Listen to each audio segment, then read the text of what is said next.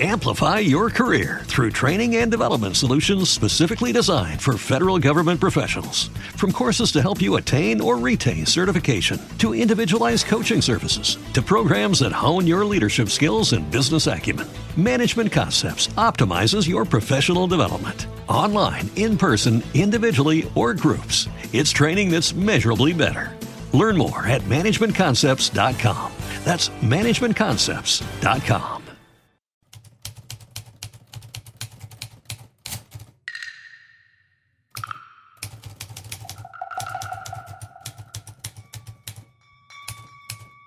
Resulta que el seguimiento y vigilancia por parte de la detective Almudena Céspedes a un conocido deportista de la ciudad, encargado por su propio equipo, fue motivo de despido al confirmarse que no cumplía varias cláusulas de su contrato, como salidas nocturnas, consumo de estupefacientes y faltas reiteradas de puntualidad. Caso real número 10.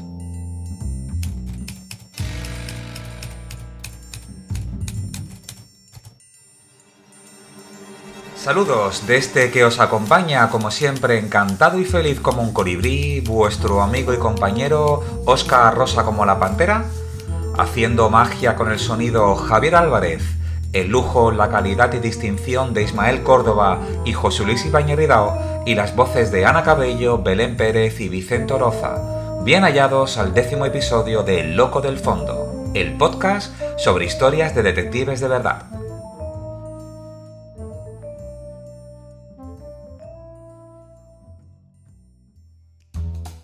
En el programa de hoy, en la sección Detectives por el Mundo, viajamos a Ucrania. En el punto Todo lo oye, todo lo ve, todo lo sabe, la figura de los primeros detectives hasta la novela negra. De Monsieur Dupin de Edgar Allan Poe a Philip Marlowe de Raymond Chandler.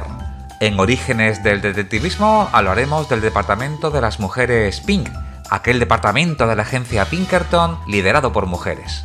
En el apartado Detectives de Ficción vamos a resolver misterios en el cine, de la mano de Ash J. Clouseau.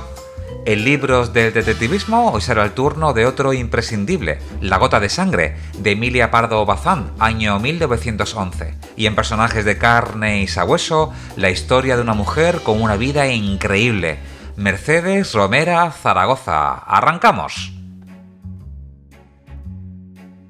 En un episodio anterior hablamos de la frecuencia con la que se utiliza erróneamente la palabra espía o espiar. Es cuando algunos periodistas publican un artículo relacionado con investigadores privados o detectives. Imagino que la palabra llama más la atención y que no hay una mala intención detrás de esa connotación negativa. Quiero pensar que el propósito es que el artículo lo lean más lectores o atrapar más al espectador que se cautiva cuando aparece la palabra espía. Si este es el caso, pues no están transmitiendo la verdad. Los detectives no son espías y tampoco espían. Lo que hacen es investigar, además siempre de una manera 100% legal y regulada. También puede ser que dispongan de pocos recursos literarios a la hora de redactar, o bien que tengan un total desconocimiento por completo de la profesión de detective. Bueno, pues para eso están los podcasts como este, o la de centenares de páginas web y blogs de detectives que explican lo que hacemos, o más de cinco colectivos de la profesión a los que se pueda acudir para preguntar. La palabra espía, cuando se utiliza en películas y en series de espías, es genial, pero cuando se utiliza como palabra para, con o sin intención para descalificar, es ahí donde viene el problema. Un periodista que sin mala intención utiliza esa palabra para calificar lo que somos o hacemos, no se puede hacer una idea del daño que hace a nuestra labor, a nuestro colectivo, a nuestros clientes y por tanto a nuestra facturación. Y claro, aquí también tenemos que incluir a nuestras familias. Así que, por favor, ya que estamos, pido auxilio. Pido por favor que no utilices esa palabra. Tenemos en español una palabra preciosa que es investigar. Reemplaza la palabra espían o espiar por investigan o investigar. A que suena de maravilla. Y a partir de aquí, todo está dicho. Hola, soy Belén y quiero ser detective privado. Mi amor por la profesión comienza cuando, siendo pequeña, se da un suicidio en mi familia, una persona muy cercana y muy joven. Cuando empiezo a ser consciente de lo que ha ocurrido, mi intuición me dice que hay mucha verdad escondida, y a partir de entonces yo solo repetía una cosa. De mayor quiero ser detective y averiguar por mí misma lo que ha pasado. Sin saber si realmente ese era el cometido de un detective pero con la convicción de que eso es lo que quería ser, unido a esa pasión por la investigación, es lo que me ha llevado a cumplir uno de mis grandes propósitos, y es que actualmente soy estudiante de la profesión de mis sueños. La motivación, la que siempre sentí, poder ofrecer a todo aquel que lo necesite las respuestas que está buscando. Y la realidad, que estoy profundamente enamorada del sector y de la profesión. Y cuanto más la conozco, más siento que no me he equivocado al elegirla. Una de las investigaciones por las que somos más conocidos es por los casos de pareja. Hay que saber que no todos los detectives hacen este tipo de investigaciones, pero sí es posible que a cada uno de nosotros nos hayan solicitado en algún momento este tipo de encargos. Ante esto, algunas aclaraciones para aquellos oyentes que no se dedican a la profesión. ¿El detective puede descubrirme las contraseñas de correo electrónico de mi pareja? Respuesta, no. ¿El detective puede conseguirme el listado de llamadas de mi pareja? Respuesta, no. ¿El detective puede rescatar conversaciones de WhatsApp o Telegram de mi pareja? Respuesta, no. ¿El detective puede hacer una grabación de vídeo dentro de la habitación de un hotel donde está mi pareja con otra persona? Respuesta, no. ¿El detective puede hacer una grabación de vídeo si los dos están saliendo del hotel? Respuesta, sí. ¿El detective puede hacer escuchas telefónicas a mi pareja? Respuesta, no. ¿Un detective puede sacar fotografías a mi pareja si están los dos paseando por la calle agarrados de la mano y dándose besos? Respuesta, sí. La frase del programa de hoy es, es preferible la verdad, cualquiera que sea, a una duda indefinida. Arthur Conan Doyle en las Memorias de Sherlock Holmes, año 1893. Hay libros, series y películas con detectives protagonistas que han sido capaces de crear una influencia, de convertirse en una especie de héroes que resolvían casos.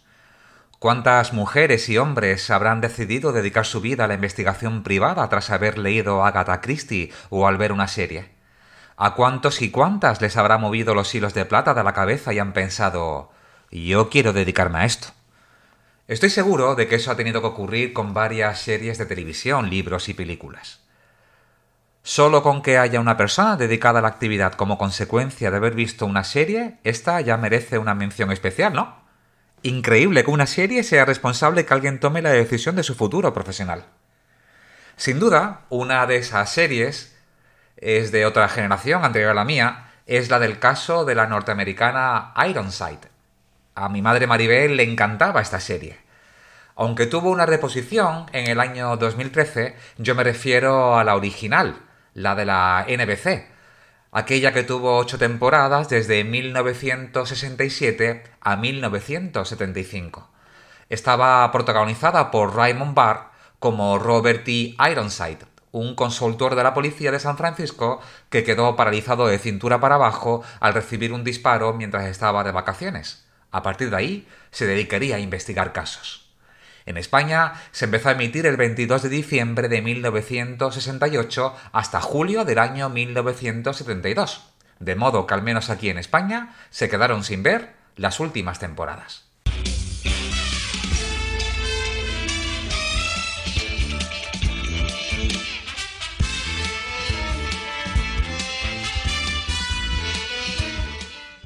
Siempre y profundamente agradecido por tu tiempo en escucharme, por cada nuevo oyente que se incorpora, por cada nuevo suscriptor, por cada nuevo comentario y por cada me gusta.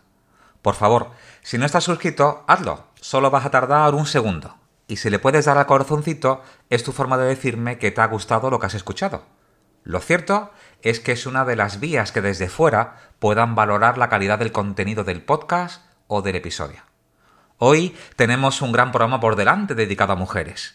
La detective de Barcelona, Mercè Ferran, que además es presidenta del Colegio de Detectives de Cataluña, os envía un saludo. Tendremos más saludos en otros programas, pero el de ella era importante que estuviera en este, sobre todo por la protagonista en Personajes de carne y sabueso. Hola, soy Mercè Ferran. Un saludo a los oyentes del podcast El Loco del Fondo, historias de detectives de verdad. Ahora abróchate el cinturón y disfruta.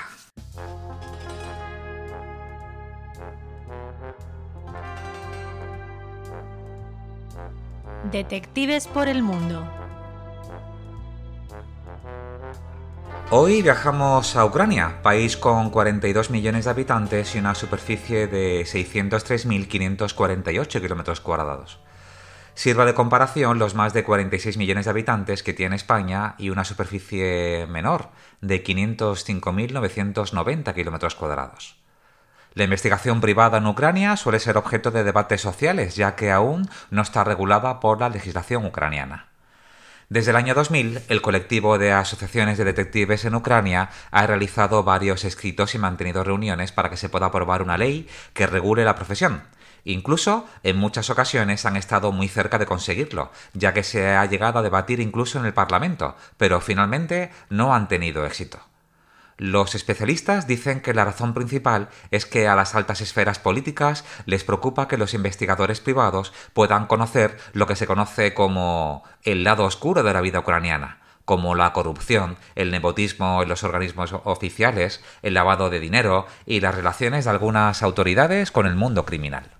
La realidad es que ese lado oscuro de corrupción y soborno tampoco lo utilizan todos los investigadores privados, pero no es tarea fácil gestionar contactos con los organismos encargados de hacer cumplir la ley, ya que la corrupción se considera endémica y la mayoría de los departamentos gubernamentales se enfrentan a prácticas corruptas. A los clientes no les suele gustar pagar sobornos, ya que un presupuesto es un presupuesto y ninguno se pone contento cuando recibe una sorpresa extra en la factura final. De modo que hay clientes que no les gusta adoptar estas prácticas porque saben que son costosas y que en ocasiones no suelen ser efectivas. Además, los clientes de empresas extranjeras se preocupan por su reputación, por lo que es crucial que una empresa de investigación tenga excelentes contactos con los organismos encargados de hacer cumplir la ley, pero que estén libres de prácticas corruptas. Como dato curioso, hay cierto tipo de servicios de investigaciones, tales como vigilancias, entrevistas, recolección de información, la fotografía de algunos objetos que está permitida por la ley y el sentido común puede prevalecer y permitir que las investigaciones privadas o comerciales se completen con éxito pero al no tratarse de una profesión regulada, los hechos obtenidos y confirmados por los investigadores no pueden presentarse como prueba en los tribunales. Dicen que algunos investigadores ucranianos avanzados intentan eludir la ley y restricciones de la actividad, registrándose como una empresa de medios de comunicación y al hacerlo, las investigaciones periodísticas sí están previstas por ley. Incluso a los periodistas se les permite tener las llamadas armas traumáticas o no letales.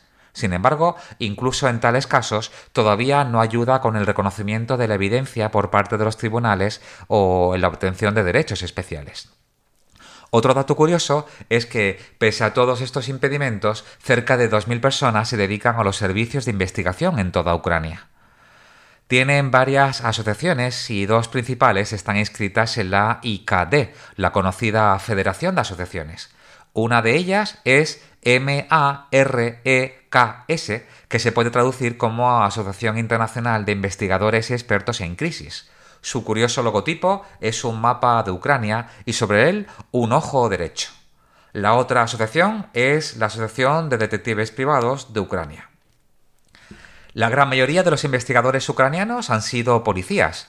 Esto para la gran mayoría de los clientes es un valor añadido. Para ellos es símbolo de confianza y efectividad que su detective tenga buena relación con la policía y otras autoridades estatales. Muchos son como un mero intermediario entre el cliente y la policía en la medida que el investigador tiene los contactos y puede empujar el problema del cliente en los organismos encargados de hacer cumplir la ley. Otra de las curiosidades es sobre ciertas lagunas en la ley ucraniana. Por ejemplo, los propietarios de marcas no tienen derecho a estar presentes en la liquidación de productos falsificados incautados por las autoridades. Fijaos qué curioso. Muchas falsificaciones se liquidan solo, digamos, en papel. En realidad, vuelven de nuevo al mercado, Igualmente confuso para los propietarios de marcas es el hecho de que un tribunal pueda decidir de una forma absolutamente legal que el producto falsificado tenga un valor comercial y por tanto puede devolverse a la circulación civil. Los servicios más solicitados para sus clientes particulares es el comprobar las infidelidades y localizar personas desaparecidas. En el ámbito comercial, el servicio más demandado es la localización de activos, la protección de marcas mediante la prestación de servicios antifalsificación, la obtención de inteligencia para due diligence o know your customer.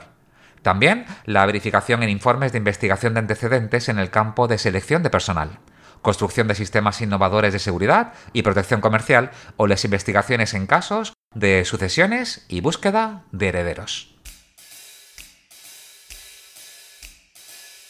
Todo lo oye, todo lo ve, todo lo sabe. La literatura policial se emparenta con la mitología por su facilidad para fabricar héroes, mitos, al fin y al cabo, figuras ideales con las que sentirse identificado. Un buen protagonista, un buen mito, crea adicción. Hay lectores que siguen durante años y a través de un montón de libros las aventuras de su personaje favorito. Para ellos la fidelidad al héroe está por encima del reconocimiento al escritor. De esta manera algunas criaturas literarias como Sherlock Holmes han devorado a sus creadores y otras les han sobrevivido prolongando su vida con otros escritores. El héroe de la novela policial remite también a la teoría del superhombre. Es un individuo con los atributos de un dios terrenal capaz de crear su propia ética y superar cualquier obstáculo y vencer al mal. Su ponente, el villano, suele ser también un ser excepcional. De hecho, Cuanto más imponente sea el representante del mal, más fuerza tendrá nuestro héroe. En este Olimpo, la figura más importante es la del detective en sus múltiples variantes, desde el caballero amateur que deambula por los salones de la alta sociedad victoriana hasta el sabueso que recorre los callejones de cualquier ciudad contemporánea. La palabra inglesa, detective, tuvo en su origen un sentido amplio y no se aplicaba solo al profesional de la investigación. Detective procede del verbo latino detego, que significa revelar, manifestar lo secreto o encubierto. Un detective sería, pues, alguien que descubre lo oculto. La necesaria identificación entre el lector y el protagonismo, el mecanismo mágico que da sentido a la novela, queda así garantizado por una amplia galería de héroes. Como en las viejas boticas hay de todo y para todos, de cualquier nacionalidad, raza, credo, sexo, aspecto físico y profesión. Una literatura tan apegada a la realidad evoluciona con ella, es decir, los cambios en la sociedad tienen su eco inmediato en el relato policial. Cada estudioso diseña su propia cronología dividiendo la historia del género en etapas.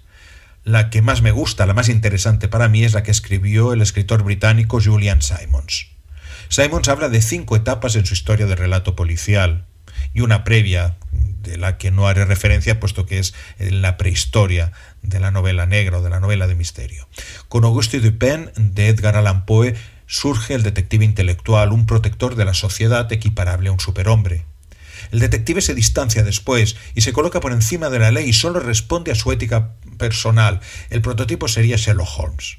Con el advenimiento del siglo XX se hace necesario preservar la sociedad burguesa en medio de la agitación social y política.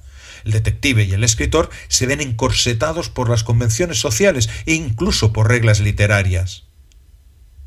Tras los horrores de la Gran Guerra de 1914 a 1918, las reglas de estos rompecabezas, de estos puzzles en las que solo es interesante encontrar quién lo hizo y por qué, los personajes acartonados parecen pobres. Así que la novela sale a la calle, se hace negra, realista y dura. El detective clásico norteamericano nace entonces, y nace de una fusión. Por un lado, el investigador británico, inteligente y observador, al que se le suma el espíritu del western, el héroe solitario con un código propio y capaz de enfrentarse a cualquier peligro. Vendría a ser como mezclar en una coctelera a Sherlock Holmes con el sheriff Will Kane de Solo ante el peligro. Después, ya en los años 40, 50 y a partir de los años 60 y 70 sobre todo, el género se diversifica en diferentes subgéneros y se extiende por todo el mundo.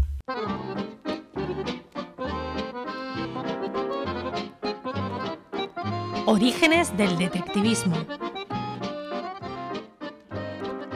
Hemos hablado en otros episodios de la importancia de la mujer en la actividad de investigadores y detectives privados.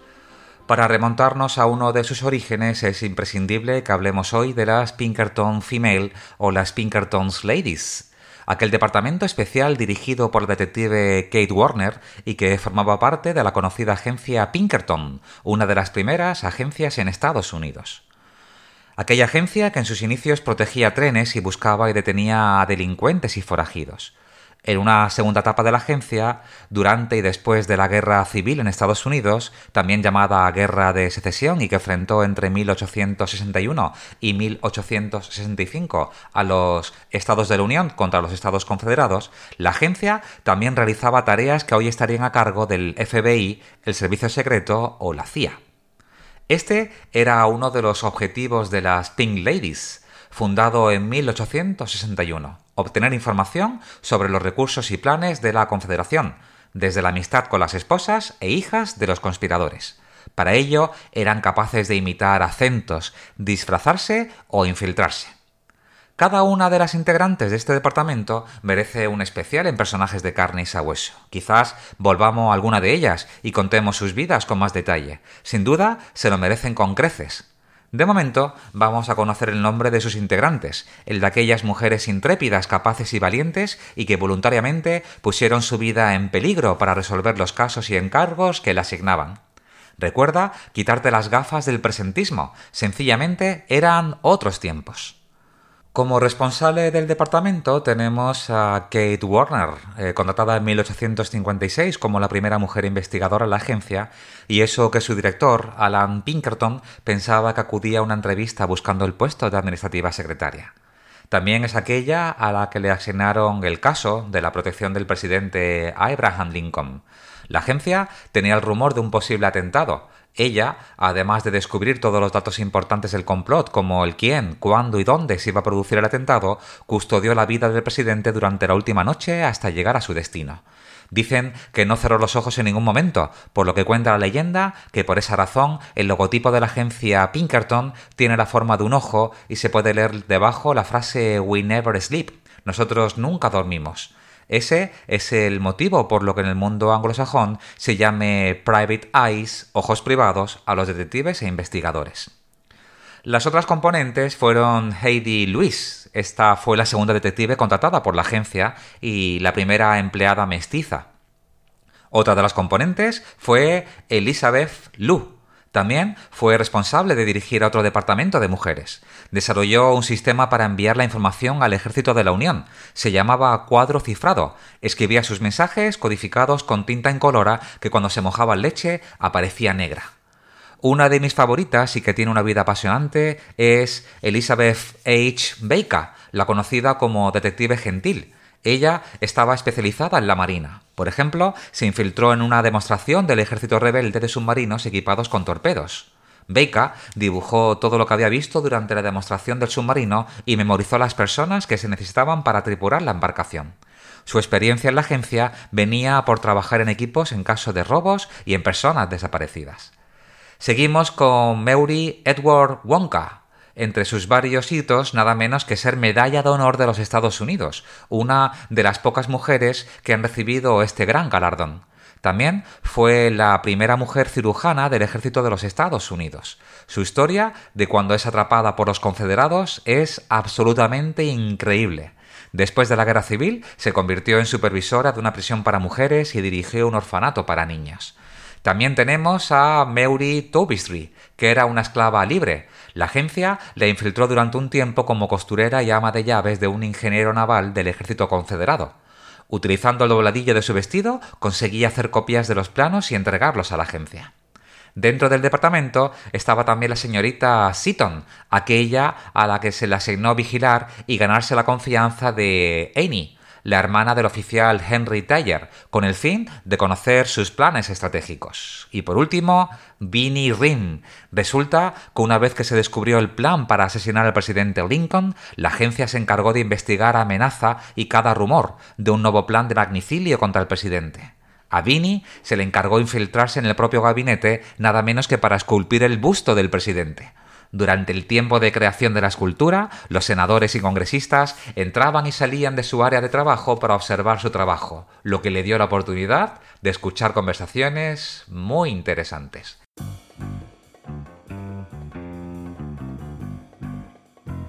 Detectives de ficción.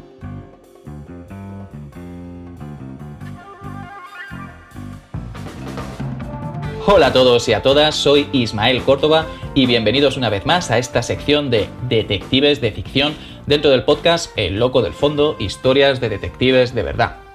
Hoy vamos a hablar del director de cine francés Agis Clouseau, conocido como el otro maestro del suspense o el Hitchcock del cine francés.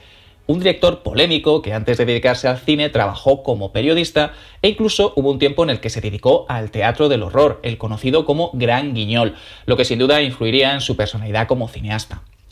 Las temáticas más recurrentes del cine de Clusot giraban en torno a historias de asesinos en serie cuya identidad se mantenía oculta hasta el final, de falsos culpables que debían demostrar su inocencia si no querían acabar en la guillotina, o de insidiosas confabulaciones para alcanzar el crimen perfecto. En cuanto al tratamiento, el cine de Clusot destacaba por su visión amarga y desesperanzada del ser humano. Alguno incluso llegó a etiquetarle como un misántropo. También por su gusto y predilección por las atmósferas enrarecidas, opresivas, casi enfermizas. Y como no, por ese elemento de suspense, de intriga y misterio que actuaba como centro pendular de sus tramas. En esta ocasión os traigo cinco películas de Agis Clusot que ejemplifican a la perfección todo esto de lo que os estoy hablando. Empecemos. En primer lugar, El asesino vive en el 21, una película del año 1942 que nos cuenta la historia de un escurridizo asesino en serie que actúa en el famoso barrio de Montmartre. En segundo lugar, El legítima defensa, de 1947, un puntilloso ejercicio de deconstrucción de coartadas donde Clusot parece disfrutar atenazando a sus personajes. Como dato curioso, deciros que ambas películas son la adaptación al cine de dos novelas del género negro escritas por el conocido Stanislas André Stiman. En tercer lugar, El Cuervo, del año 1943 la película que escandalizó a la crítica francesa y que fue prohibida por considerarla colaboracionista con el régimen nazi, y es que fue producida por el propio Goebbels. Todo esto lo que provocó es que Clusot fuese relegado al ostracismo hasta el año 1947, que fue cuando volvió a hacer una película. Polémicas aparte, la película es una auténtica joya del cine de suspense. En ella, la acción nos traslada hasta una pequeña comunidad francesa donde comienzan a llegar unas cartas amenazadoras firmadas por El Cuervo. A partir de ahí, Clusot nos propone un estudio psicológico de unos personajes que se ven aterrados por el miedo, las delaciones y la incertidumbre. En cuarto lugar, Las Diabólicas, del año 1954 la película más taquillera del cine francés en ese año, que fue un auténtico éxito. De hecho, los rumores dicen que fue a raíz de esta película cuando Hitchcock se decidió a hacer psicosis y acabar así con las dudas sobre quién era el auténtico rey del suspense. Garci se refirió en su día a esta película, en mi opinión de manera muy acertada, como la traslación al cine de una crónica criminal de las que salían en las revistas como El Caso. Ni que decir tiene que la escena del cuarto de baño es historia del cine de terror. En quinto y último lugar, La Verdad, del año 1960, probablemente la última gran obra maestra de Clusot, que nos cuenta pues, un drama judicial con una Brigitte Bardot en auténtico estado de gracia interpretando a una mujer acusada de matar a un famoso músico sin motivo aparente. Pues bien, estas son las cinco películas que os he querido recomendar en este breve pero sustancioso repaso por la filmografía de Clusot, el director que no dudó en afirmar que para él el cine era provocación y suspense. Os animo a verlas y a revisarlas y como siempre a comentarnos. Muchas gracias a todos y a todas y hasta el próximo programa.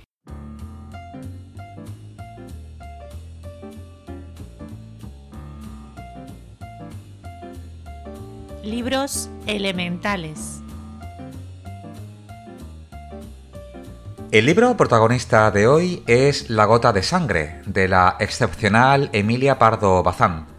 No es un libro de ensayo, como es la costumbre en esta sección, pero por supuesto sí consideramos que debe de estar en una biblioteca elemental por tratarse nada menos que de la primera novela de género negro y detectives escrita por una mujer en España, nada menos que en el año 1911 adelantándose, por ejemplo, una década a Agatha Christie, que escribió su primera novela, El misterioso caso de Styles, en el año 1920.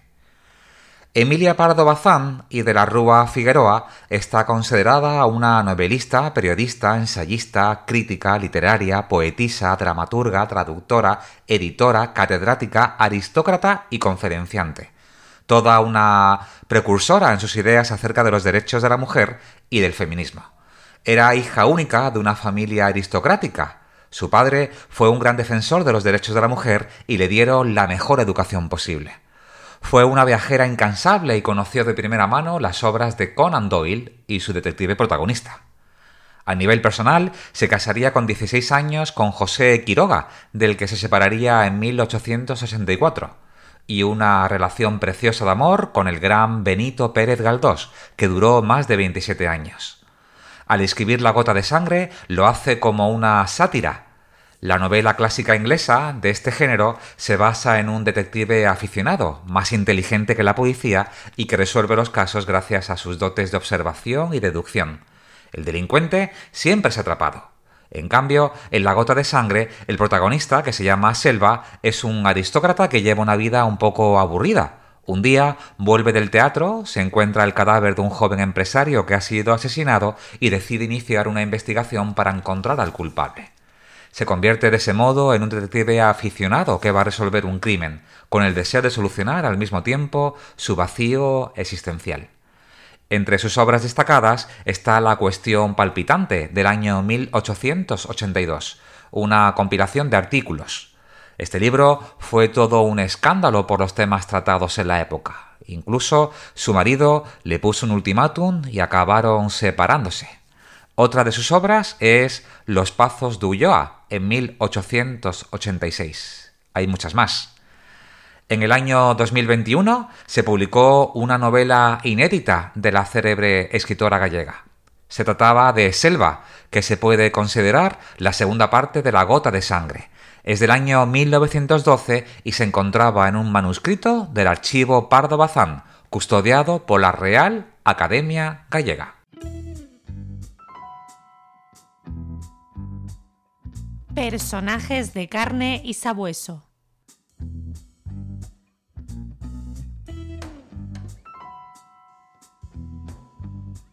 Nos encontramos en Barcelona.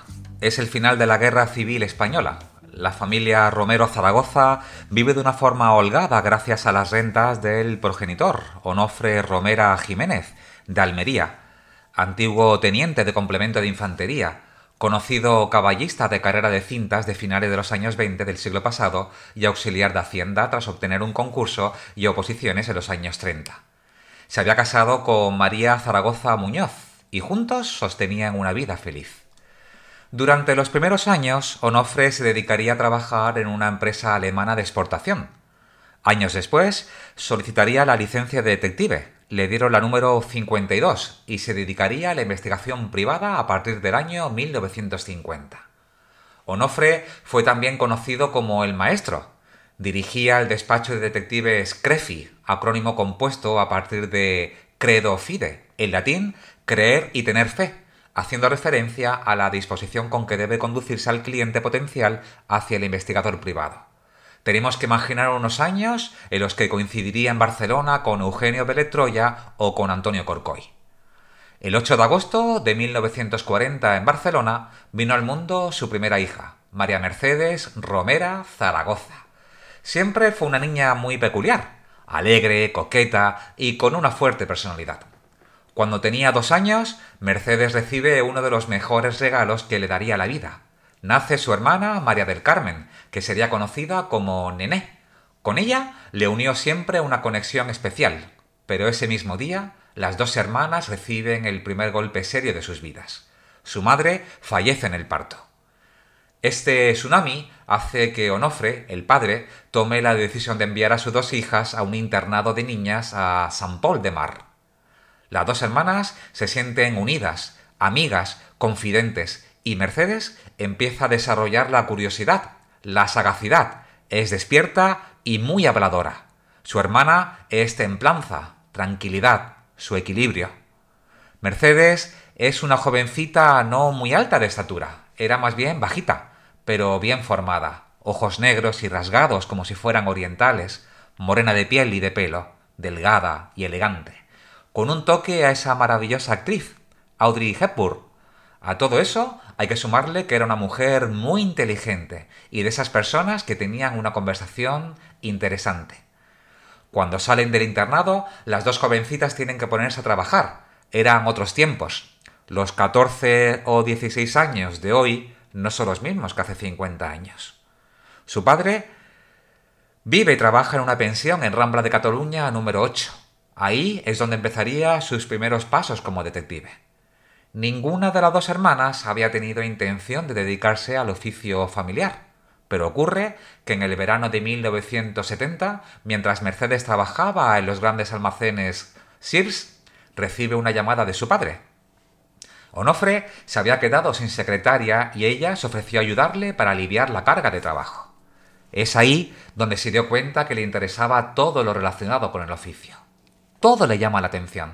Empieza a desarrollar su sagacidad, le encantaba escuchar detrás de la puerta a su padre hablando con clientes. Imaginaba la planificación y la acción del desarrollo de la investigación. Su padre la pone a prueba y le pide que realice una investigación fuera de la oficina. El caso, una infidelidad. El investigado, un marido. El método, un seguimiento de un Ford Mustang. Ella conducía un coche pequeño, un SEAT 600. Fue un éxito rotundo, no lo perdió ni una sola vez. Onofre la sigue poniendo a prueba, le pide que atienda a algunos clientes, y es ahí donde descubre un gen que pocos tienen, el de los que han sido tocados con la varita mágica de la empatía, los que son capaces de hechizar al cliente. Su padre le exige desde ese momento que formalice su formación como investigadora y que obtenga la licencia. Y así fue, como empieza a ejercer con la licencia número 92. Eso sí, con el permiso de su marido. Eran otros tiempos. Poco tiempo después fallecería nuestra querida Pilar Ortiz, a la que dedicamos el cuarto episodio del podcast, lo que convirtió a Mercedes en la decana de las mujeres detectives en España. A los años abren oficina en la calle Balmes 341, y es ahí, a partir de este momento, cuando se empieza a forjar la gran profesional en la que se iba a convertir.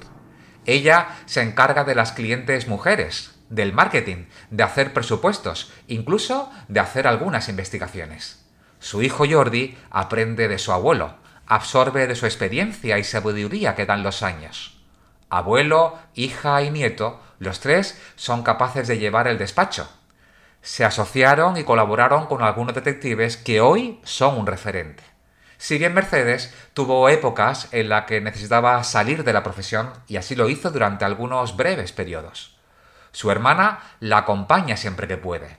No pierden su conexión. Era su complemento, su templanza, la racionalización, la que daba tranquilidad a ese torbellino de energía y dinamita que era Mercedes. Eran el yin y el yang, Holmes y Watson, Quijote y Sancho. Mercedes siempre fue una banderada de la mujer a la que animaba para que se incorporaran al colectivo. Cinco mujeres ejercían la profesión como directoras de agencias a mediados de los años 70. Nunca dejó de colaborar con su padre, aunque se pueden encontrar hasta dos anuncios distintos en el periódico español La Vanguardia, a finales de los años 70. Dos marcas, pero el mismo despacho. El suyo, Detectives Fémina, lo cual llamaba la atención a un tipo de cliente que se sentía confiada en ella, o anuncios sencillamente como Detective Mercedes Romera. Desde el punto de vista de marketing, sus frases en anuncios publicitarios fueron ciertamente originales. Por ejemplo, decían Detectives Crefi, organizados legal y profesionalmente para realizar con verdadera eficacia cualquier tipo de investigación financiera o privada en cualquier parte del mundo. O no investigamos sobre cuestiones de matiz político ni laboral. Le deseamos que nunca necesite usted de nuestros servicios, pero, por si no fuese así, recorte y guarde este anuncio. Un despacho que estuvo muy vinculado con diferentes colectivos a nivel nacional, ya que formaba parte de la Agrupación Regional de Detectives de Cataluña y Baleares o de la Agrupación Nacional Sindical de Detectives Privados de Madrid. También con dos asociaciones internacionales que ya tienen que sonar de otras ocasiones, IKD y la World Association of Detectives. En 1987 fallecería su padre, fundador de la agencia, y desde ese momento Mercedes haría cargo de esta prestigiosa agencia llegando a tener hasta cinco personas a su cargo. Durante años fue considerada la decana de los detectives privados en España, con varios artículos y entrevistas en prensa y televisión, de la mano de periodistas de la talla de Mercedes Milá o José María Íñigo.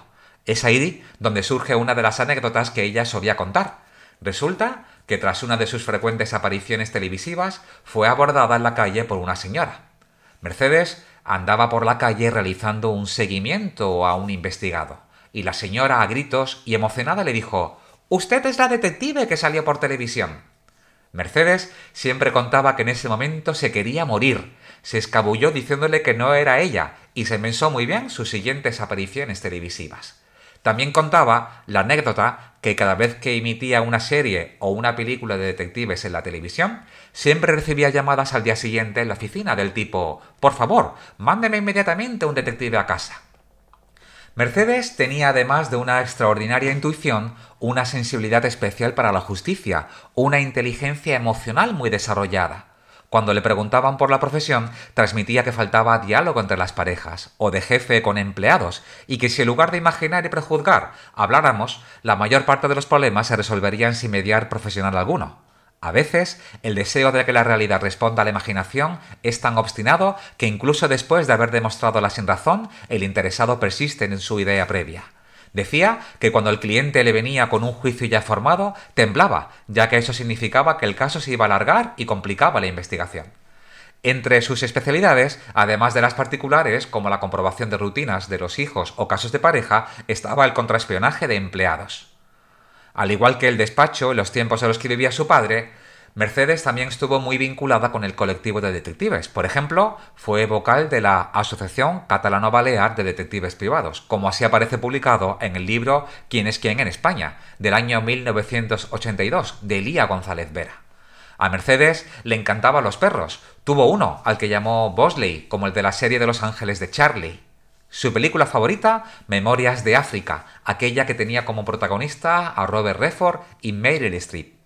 Era una fumadora empedernida, una excelente conservadora, sencilla, no soportaba las injusticias y sobre todo era muy divertida. Le encantaba el mar, a la que, al que acudía siempre que tenía ocasión.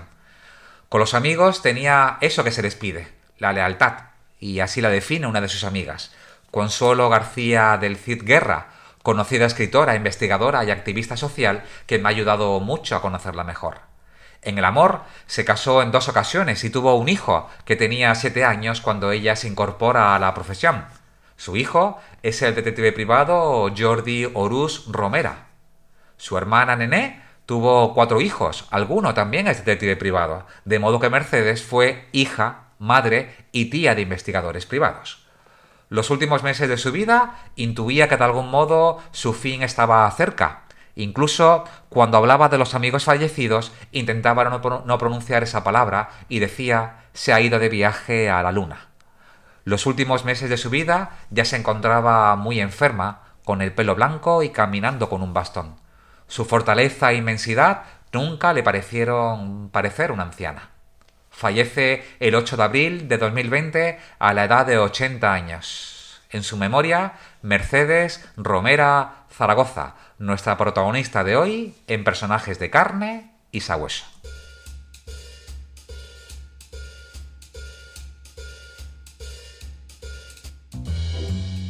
Con esto llegamos al final de este décimo episodio. Recuerda suscribirte para estar al tanto de las nuevas publicaciones. Solo con el número de suscripciones es como valora la calidad del podcast de historias de detectives de verdad. Así que, por favor, cuando termines de escuchar el episodio, solo tienes que pulsar el botón suscribirse. Puedes escucharnos en iVoox o iBox y si quieres seguirnos en redes sociales puedes hacerlo. A José Luis Ibáñez en Twitter, arroba José Luis. A Ismael Córdoba en Instagram como arroba de cineba. Y a mí en Twitter como arroba OscarQID en Instagram como arroba loco del fondo y en el blog locodelfondo.es. Gracias por haber estado ahí, que tengáis una maravillosa jornada, siempre con ustedes su detective rosa, Oscar.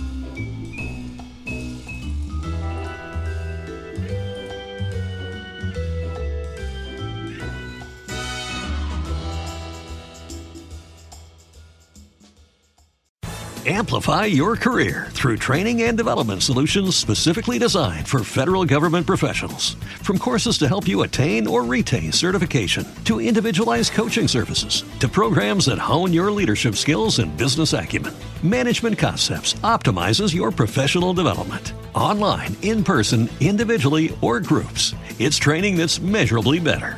Learn more at managementconcepts.com. That's managementconcepts.com.